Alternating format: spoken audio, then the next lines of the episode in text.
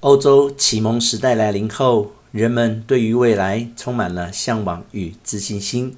感觉用理性所建立的文明将带领大家迈入新的世界。经济上，资本主义与工业革命开始发展；政治上，绝对王权带领下的强大民族国家兴起，并向海外拓展；而文化与社会上，都洋溢着迎接美好明日的氛围。只有一群人开始唱反调，认为这并不一定是好现象。他们就是十八世纪的浪漫主义派文人，而卢梭正是这个圈子的头号代表人物之一。十八世纪中叶，卢梭参加狄龙学院论文竞赛，发表了《科学与艺术的进步是否有益道德习俗》，获得首奖。隔数年，又以本文论人类不平等的起源和基础参赛，虽未获奖，但此文出版后却广受注目，影响深远。这两篇论文都有共同的主旨：迄今的文明发展并未给人类带来幸福，反而是自顾与痛苦。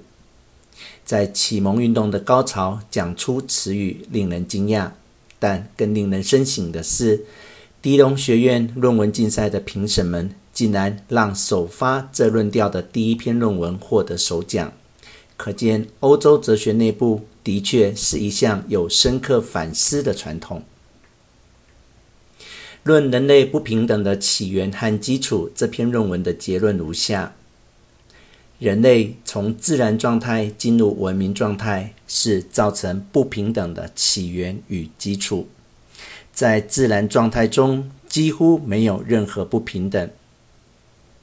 由于人类能力的发展和人类智慧的进步，不平等才获得了它的力量，并成长起来。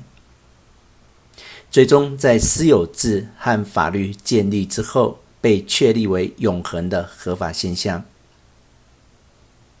如果我们沿着不同的变革来追踪观察不平等的发展，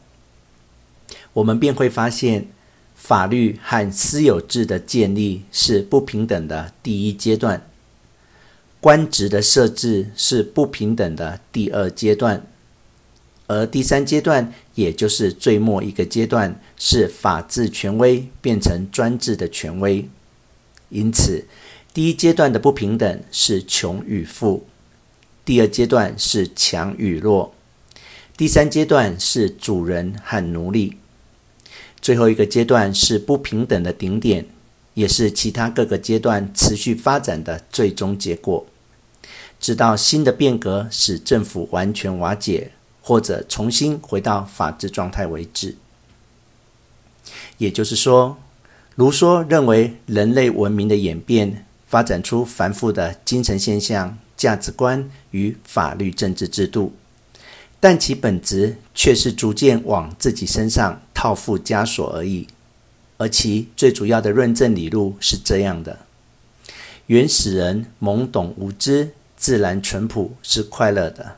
但是原始人和文明人的内心深处与行为倾向是如此的不同，以致造成给文明人至高幸福的东西，反而会使原始人陷于绝望。原始人仅喜爱安宁和自由，他只顾自由自在地过着闲散的生活。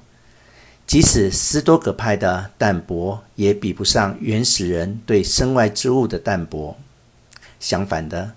文明人则终日勤劳，而且他们往往为了寻求更加勤劳的工作而不断地流汗、奔波和焦虑。他们一直劳苦到死。甚至有时宁愿去冒死亡的危险来维持自己的生存，或者为了追求永生而自绝于世。